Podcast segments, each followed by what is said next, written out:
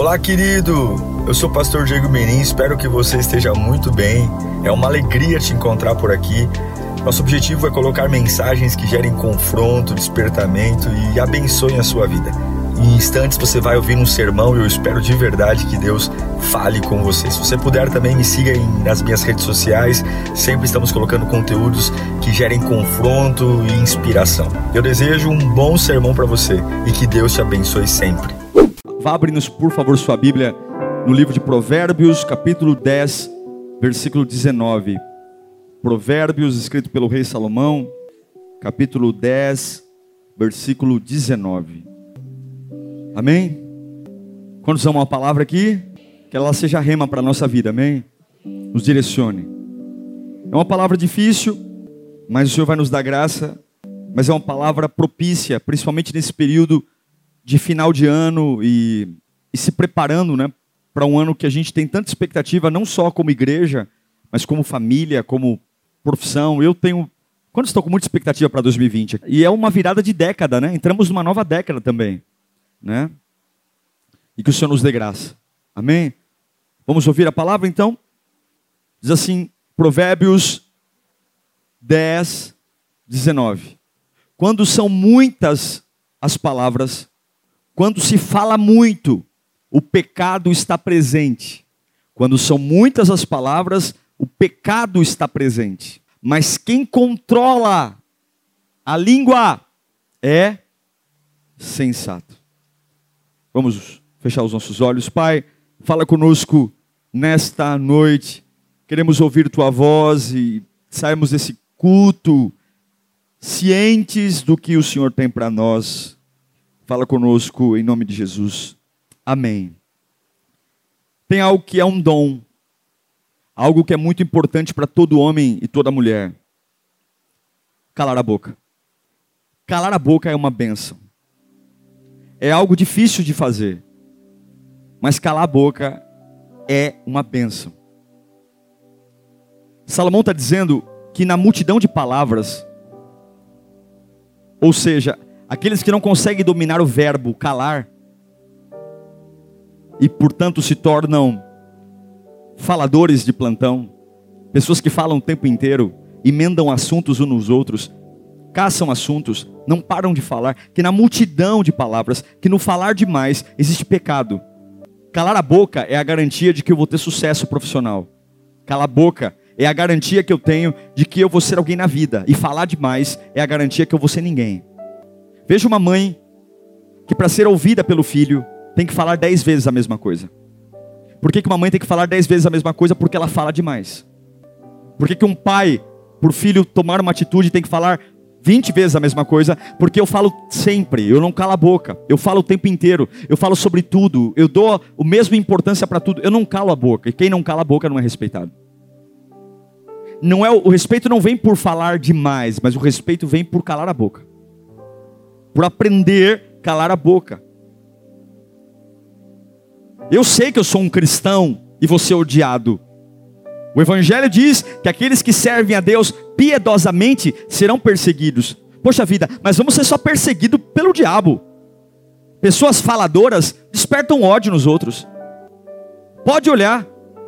Gente falador é sempre odiado, rejeitado. Gente falador é sempre aquela pessoa que sempre está envolvida em confusão, porque não cala a boca, fala o que pensa e ainda por cima rouba o tempo precioso dos outros com conversas fúteis. Pastor, o que, que, tem a ver essa palavra? Tem a ver que a Bíblia trata sobre a importância de calar a boca de uma forma muito, muito pontual. E a Bíblia tem textos, nós vamos tratar alguns aqui hoje. A Bíblia leva muito a sério, porque a gente se preocupa com capeta, se preocupa com pombagira, a gente se preocupa com os outros, mas não se preocupa com o nosso estrago que nós mesmos fazemos por não calar a boca. Palavra liberada tem um poder incalculável. Você não tem noção do que uma palavra pode fazer na vida de alguém. E não adianta depois falar que está brincando, que não era bem assim. Eu tenho que aprender a calar a boca quando eu estou irritado. Se você falar irritado, você vai falar bobagem. E eu tenho que aprender a calar a boca quando eu estou irritado. Quantos estragos a gente fez por abrir essa bocona irritado. Quantas oportunidades perdidas. Quantas pessoas maravilhosas que a gente perdeu de conviver, porque a gente não soube calar a boca. E olha que eu prego, hein? Emoção é igual diarreia, vem forte e passa logo. Fez um estrago porque está emocionado, e no outro dia acorda: o que eu fiz, o que eu falei, já era. Palavra não volta. Eu tenho que aprender a calar a boca quando eu estou triste e deprimido, porque a tristeza e a depressão vai fazer eu sentir pena de mim mesmo. E não é real. Cala a boca. Não fala, na multidão de palavras há pecado. Nesse desabafo que eu tenho quando estou deprimido, eu vou, eu vou magoar o Espírito Santo, eu vou ferir a presença de Deus, eu vou afastar Deus de mim, e eu vou me afundar mais ainda. Cala a boca. Não vai dizer que você nunca teve vontade de xingar ninguém. Se, te, se nunca teve vontade de xingar ninguém, a carruagem de fogo vai te pegar ali agora. Todo mundo aqui tem vontade de xingar alguém um dia. Mas quando eu tenho vontade de xingar alguém, eu tenho que calar minha boca. Porque a resposta ríspida pode matar alguém. Pode marcar algo definitivamente. Eu tenho que calar minha boca quando eu tenho o desejo de criticar alguém falar mal da vida dos outros. Deus não fala mal de ninguém. Falar mal da vida dos outros, ah, mas é uma crítica construtiva, é capeta. Porque se você tem uma crítica construtiva, você vai falar para a pessoa e não para alguém. E não vai dizer que a gente não tem vontade de fazer fofoca, não, que tem. Ou coisa gostosa é fazer fofoca. É ou não é? Até escorre. A cabeça é mais rápida que a língua. A gente até. Se fosse ruim, ninguém fazia. Mas eu tenho que calar a boca quando eu quero falar da vida dos outros. Eu tenho que calar a boca quando não pedirem a minha opinião. Pediram sua opinião? Não. Está falando o que então? Quando alguém falar, alguém quando alguém pedir a tua opinião, você fala. Gente mal educada que se coloca e se compromete com coisa que nem precisava, porque abre a boca sem que pedir a sua opinião. Eu tenho que aprender a calar minha boca quando eu não tenho certeza do que estou falando. Chega boato, e eu pego os boatos que eu vi e começo a comunicar como verdade, e depois vou ficar com cara de besta. Meu irmão, já chega o diabo, que 24 horas por dia quer te destruir. E você ainda não consegue calar a boca. Fala. Em Eclesiastes capítulo 3, 3, 3 7, diz que há tempo de calar e há tempo de falar. Então tem hora que eu tenho que abrir minha boca e falar, mas tem hora que eu tenho que calar a boca. Principalmente quando emocionalmente eu estou desequilibrado. Calar a boca é uma bênção. Não tem jeito, ou eu calo a boca, ou o temperamento que eu tenho, e vamos, vamos convenhamos algo, nosso temperamento não é algo bom de confiar, ok? Nós soltos não somos bons de confiar. Ou eu calo a minha boca e deixo Deus falar por mim, ou eu vou estragar a minha vida. Casamentos estragados, vidas profissionais estragadas, profissionais maravilhosos, mas que não sabem calar a boca. E parece que calar a boca é ofensivo. Já viu aquela pessoa que quando tira um tempo fala assim: não, eu vou ser mais reservado, vou ficar mais na minha. Aí todo mundo acha estranho. Nossa, você está estranho. Não está falando mais com ninguém. Está só na sua. Glória a Deus que está estranho. Ele só vai falar quando precisar falar. Irmão, se não precisar falar, não fala. Quando você caça assunto, você vai falar bobagem. O mundo não quer ninguém reservado, quer tua vida pública, seja reservado. Cala a boca. Na multidão de palavras há pecado. Não posso falar pela carne. Não posso falar o que não edifica. Tem uma mulher na Bíblia chamada Abigail. O marido dela era um endemoniado, Nabal. O camarada arrumou briga com Davi. E Davi foi fazer uma gentileza para ele, mas o camarada era um pinguço. E Davi falou: Vou matar esse desgraçado. O camarada está tá me desrespeitando como rei. Abigail foi lá, chegou em casa. O marido estava bêbado. Pode colocar aí, ó. 1 Samuel 25, 36. O marido estava bêbado, dando um banquete. Olha como é que termina o versículo. Ele estava alegre e bastante bêbado. E ela, o quê? Nada lhe falou até o amanhecer. Põe o 37. De manhã, quando Nabal estava sóbrio, sua mulher lhe contou tudo. E ele sofreu um ataque, ficou paralisado e morreu depois. E ela casou com Davi. Mas ela contou na hora que tinha que contar. Ela soube calar a boca. Não adianta a gente lutar pela paz em casa e não saber calar a boca. Não adianta a gente lutar por uma vida estruturada ministerial e não saber calar a boca. Não adianta chorar e ficar ali fazendo de vítima, Senhor, por quê? Por que sou perseguido? Por que as pessoas não têm paciência comigo? Por que, que as pessoas só olham para mim desse jeito? Porque você não cala a boca. É um falador. Fala o que não precisa dizer. Se ajunta com o ímpio para falar o que não deve. Irmão, coisa bonita é a presença silenciosa. O que traz conforto é o silêncio. O que faz você dormir à noite bem é um quarto silencioso. Porque tanto barulho na nossa vida, tanta conversa, tantos assuntos, tantos comentários, tantas correrias para falar. Quem fala muito não é sábio. E o pior é gente que não cala a boca e fala a mesma coisa o tempo inteiro, é uma vitrola arriscada. As mesmas coisas. E é por isso que ninguém mais ouve. Não é respeitado na empresa, não é respeitado em casa, não é respeitado na igreja. Por quê? Porque quando você fala muito, as pessoas param de te ouvir para te escutar. Como é que as pessoas te veem? Te respeitam? Será que não é porque a gente não consegue calar a boca? Olha o que o salmista diz no Salmo 141, 3. Vê se boca é brincadeira. Eu tenho que orar por isso. Olha a oração do salmista. Coloca, Senhor, uma guarda à minha boca vigia a porta dos meus lábios. Irmão, nós temos que orar por isso. Senhor, faz a dentadura cair no copo quando eu começar a falar bobagem. Faz o pivô cair, Senhor. Faz a jaqueta estourar. Tem jaqueta, né? Senhor, faz a língua tremer, meu Deus. Põe para falar em língua na hora que eu falo da vida dos outros, para ninguém entender nada. Meu Deus, dá cãibra no maxilar, faz qualquer coisa, mas põe um guarda na minha boca. Eu não posso ser, eu não posso ser essa tranqueira que não cala a boca. Não adianta. Sabe por que isso é perigoso, irmãos? Porque a gente olha para as pessoas e fala assim: ah, aquele ali fez tatuagem. É ímpio. Olha o cabelo da irmã. Deus que me defenda. Nossa, aquele ali troca de namorado igual troca de roupa. Fala da vida de todo mundo. Você sabe como que a Bíblia diz quando eu identifico o justo e o ímpio? Não é pela roupa não, irmão. Não é pela cor de cabelo não. Provérbios 10, 11. Eu sei quem é justo e, pelo, e quem é ímpio pela boca. A minha conversão a Deus vem pela boca. A boca do justo é fonte de vida. Justo, a boca é fonte de vida. Mas a boca do ímpio abriga o quê? A minha boca diz se eu me converti ou não. O jeito que eu falo e o que eu falo diz se eu nasci de novo ou não. Posso ter Bíblia debaixo do braço, posso ser voluntário, posso ter me batizado, posso ceiar, se a minha boca não tem manancial de vida e a minha boca é boca de violência, fofoca, mentira. Eu vou conversar com uma pessoa que está afastada da igreja e depois dessa conversa a pessoa tem vontade de voltar para a igreja ou depois de conversar comigo ela fala: Não, acertei ter sair da igreja. O que, que você é? Salomão está dizendo que a boca do justo tem vida, tem paz, palavras que vivificam, é um manancial de vida, mas a boca do ímpio é violenta, fere, machuca, agride, bate. Não adianta a gente ter carinha de crente, não. Não adianta a gente ter posição de igreja, carregar crachazinho, se a nossa boca é violenta, se nós somos pessoas cruéis no falar.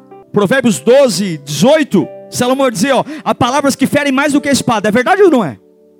Tem vezes que é melhor tomar um tapa na cara do que ouvir algumas coisas. Porque o tapa na cara, a, o hematoma passa, agora palavras lançadas não voltam. Jesus vai lá, resgata a gente dando a vida, o camarada vem para a igreja e encontra os crentes com a boca violenta. Há palavras que ferem como espada, mas a língua do sábio traz o quê? Traz cura. Quando eu falo, eu curo ou eu machuco? Nossa palavra tem poder, gente, mais do que você pode imaginar. O que a gente fala é poderosíssimo. É tão poderoso que Salomão vai dizer em Provérbios 18, 21, que a língua tem o poder, sobre ela tem o poder da vida e a morte. O que eu falo determina se eu vivo ou se eu morro. É muito sério. Porque a gente está preocupado com coisas que não deveria, e a bocona aberta, fecha a boca. Fecha a boca. E Salomão, não parem não, em Provérbios 13, 2, vai dizer que eu vou comer do fruto da minha boca. Se a minha boca produz coisas boas, eu vou comer frutos bons. Mas se não, é violência e infidelidade. Por isso que eu aprendi que pessoas sábias amam o silêncio. Pessoas sábias são mais seletivas. Escolhem mais a companhia, melhor a companhia. Reduz o ciclo de, de contato. Porque na multidão de palavra há pecado. Calar a boca é um dom. E agora no final do ano, nós temos que pensar que nós temos que calar mais a boca. Falar menos. E eu aprendi que muitas portas espirituais se abrem quando eu fecho a minha boca. Muitos milagres são gerados quando eu calo a minha boca, e não importa o que eu estou sentindo. Não importa. Salomão vai dizer em Provérbios 17, 27, que aquele que retém a palavra, ó, quem tem conhecimento, quem tem inteligência, é comedido no falar. O que, que ele está falando? Pessoas inteligentes falam pouco. Se inteligentes falam pouco, quem fala muito é o quê? Não precisa responder. Tá a Bíblia? Quem tem conhecimento é comedido no falar. E quem tem entendimento no espírito é o quê? Sereno. Fala para você mesmo, eu preciso aprender a calar minha boca. Cala a boca, irmão. Pastor, eu não posso falar nunca então? Pode. Mas você tem que falar na hora certa e do jeito certo.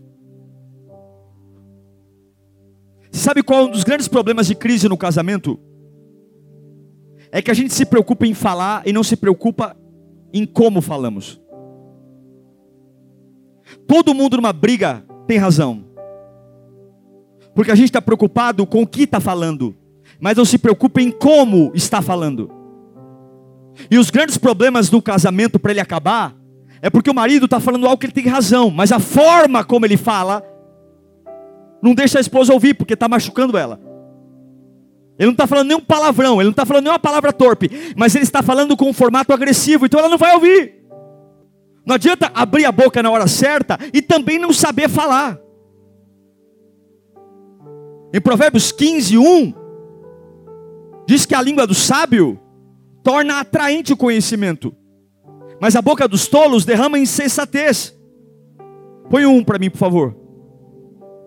Provérbios 15, 1. A resposta calma, o que, que ela faz? Desvia a fúria. Mas a resposta ríspida desperta a ira. Se gritarem com você e você gritar, já era, vai ter outro grito. Mas a resposta calma desvia a fúria. E você tem que aprender a ter resposta calma no momento que não dá para ter, porque você não é filho do capeta, você é filho de Deus, e filho de Deus tem o fruto do Espírito, chamado domínio próprio. Você não precisa fazer o que sente, você precisa fazer o que precisa fazer, e o que eu preciso fazer é calar a minha boca, e quando abrir a minha boca, continuar lembrando que eu sou um filho de Deus, e filho de Deus tem controle. Meu Deus, ontem eu vi na Câmara, na Assembleia lá, os deputados brigando, o camarada vai lá e dá uma mordida no outro, mas nem cachorro está mordendo assim. O homem lá mostrou a camisa no ombro. O que, que leva um ser humano subir num lugar e no meio da confusão morder o ombro do outro, meu Deus do céu? Mas nem criança no jardim faz isso, daquela violência. Um camarada de terno e gravata desceu a dentada. O maior problema das pessoas é que elas não calam a boca. E além de não calar a boca, não sabe falar. Não adianta você ser duro nos seus direitos com as pessoas que você conversa, se você não tiver sensibilidade com quem você está falando e o que você está falando. Olhe para mim um instante. Tem um povo na Bíblia mimizento, chamado, eles eram da tribo de Efraim, os Efraimitas. É um povo mimizento. É um povo que nunca faz nada. E quando os outros fazem, fica, ai, você nem me chamou, você nem me envolveu. Eles são assim. Ele nunca está disposto para nada, nunca conta, mas quando fazem, está tudo pronto, ele fica lá se vitimizando, ninguém nunca me envolve em nada, ninguém nunca me chamou para nada. Tô... É os efraimitas, eles são assim. Eles são mimizentos. Gideão vai para uma batalha. E Gideão não chama eles. E aí depois que Gideão vai lá, vence a batalha, ganha a guerra, lá vem os efraimitas, mimizando, dizendo: "Ei, Gideão, você nem nos chamou para a batalha". E eles ficaram pistola da vida com Gideão. Olha a resposta de Gideão para os efraimitas. Coloca aí para mim. Juízes 8:1. Os efraimitas perguntaram então a Gideão: Por que você nos tratou dessa forma? Por que não nos chamou quando foi lutar em, contra Midian? E eles o que, que fizeram com Gideão? E o criticaram duramente. Verso 2. Olha a resposta de Gideão para os mimizentos efraimitas. Que é que eu fiz em comparação com vocês? O resto das uvas de Efraim não são melhores do que toda a colheita de Abiezer? Deus entregou os líderes midianitas, Oreb e Zeb, nas mãos de vocês. O que pude fazer não se compara com o que vocês fizeram. Diante disso, acalmou-se a indignação deles contra Gideão. Eles eram: Gideão, você não nos chamou para a batalha, você foi sozinho. Gideão disse: Mas para que chamar você para uma batalhinha tão pequena? Vocês já venceram coisas maiores. Vocês são melhores. Essa batalhinha que eu tive não é comparado com as grandes vitórias que vocês já tiveram. E depois que Gideão lançou uma palavra diante de uma ofensa, depois que Gideão lançou uma palavra sensata, a Bíblia diz que o coraçãozinho dos mimizentos, ah, então tá bom. Aconteceu outro caso, de novo com os mimizentos, efraimitas, mas agora não com Gideão, agora com Jefté. A mesma coisa. Jefté foi para uma batalha e não chamou os mimizentos, e lá vem eles com raiva, dizendo: Você foi para uma batalha e não nos chamou. Só que agora você vai ver a diferença de uma resposta branda e uma resposta violenta o efeito que ela traz. É o mesmo povo, os efraimitas de novo. Coloca aí para mim Juízes, capítulo 12, versículo 1. Diz assim, ó. Os homens de Efraim foram convocados para a batalha, dirigiram-se para Zofã e disseram a Jefité, de novo a mesma história, por que você foi lutar contra os amonitas sem nos chamar para irmos juntos? O povo mimizento. Vamos queimar sua casa agora, junto com vocês. Estou nervoso, né? Por que você não para batalha? Vamos tacar fogo na tua casa. Jefité respondeu: Eu e meu povo estávamos envolvidos numa grande contenda com os amonitas. E embora eu os tenha chamado, vocês não me livraram das mãos deles. Quando vi que vocês não ajudariam, arrisquei a vida e fui lutar contra os amonitas. E o Senhor me deu vitória sobre eles. E por que vocês vieram para cá hoje? Para lutar contra mim? Jefité reuniu então todos os homens de Gileade e lutou contra Efraim, os efraimitas. Os gileaditas feriram os efraimitas, porque esses tinham dito: Vocês, gileaditas, são desertores e, Manas, é, e de Manassés. Coloca o último, coloca o verso 6. Então, diga, Shibolete, se ele disser Sibolete, sem conseguir pronunciar corretamente a palavra, prendiam-no porque os efraonitas tinham a língua meia presa. Olha, olha. Pergunta para ele, manda ele falar chibolete. Se ele falar cibolete, mata ele, que ele é de bonita, é efraonita. Você acha que a Bíblia é. Oh, Jefté tinha sacada, né? Então diga, chibolete. Se ele dissesse cibolete, sem conseguir pronunciar corretamente a palavra, prendiam-no e matavam no lugar de passagem Jordão. Quantos homens morreram? 42 mil efraimitas foram? Tudo por quê? Quantas pessoas morreram quando Gideão respondeu ao mimimi dos efraimitas? Quantas pessoas morreram quando, pela forma como Jefité respondeu ao mimimi dos efraimitas? 42 mil pessoas. A situação foi a mesma, o mimimi foi o mesmo. Por que vocês não chamam para a guerra? Mas a forma como você fala determina se pessoas vão morrer ou não que, que você quer? Ser feliz ou ter razão? A sabedoria de Gideão trouxe paz. A, a instabilidade de Jefité trouxe 42 mil mortos. Deus abre portas quando nós fechamos a boca. Repita comigo: Deus abre portas quando nós fechamos a boca. Eu queria liberar algumas palavras aqui sobre você, amém? Nós estamos para acabar o ano. E uma das coisas que eu quero começar meu ano, eu queria que você começasse o seu ano. Pensando assim, ó, eu preciso calar a boca. Não é brincadeira não, é sério. Eu preciso calar a minha boca. Repita comigo. Em 2020, eu vou calar a boca. Repita de novo. Em 2020, eu vou calar a boca. Fala mais alto. Em 2020, eu vou calar a boca. Diga, em 2020, eu não vou dizer tudo o que eu penso. Em 2020, eu vou calar minha boca e vou ficar quieto. Diga, em 2020, eu não vou gritar. Não vou.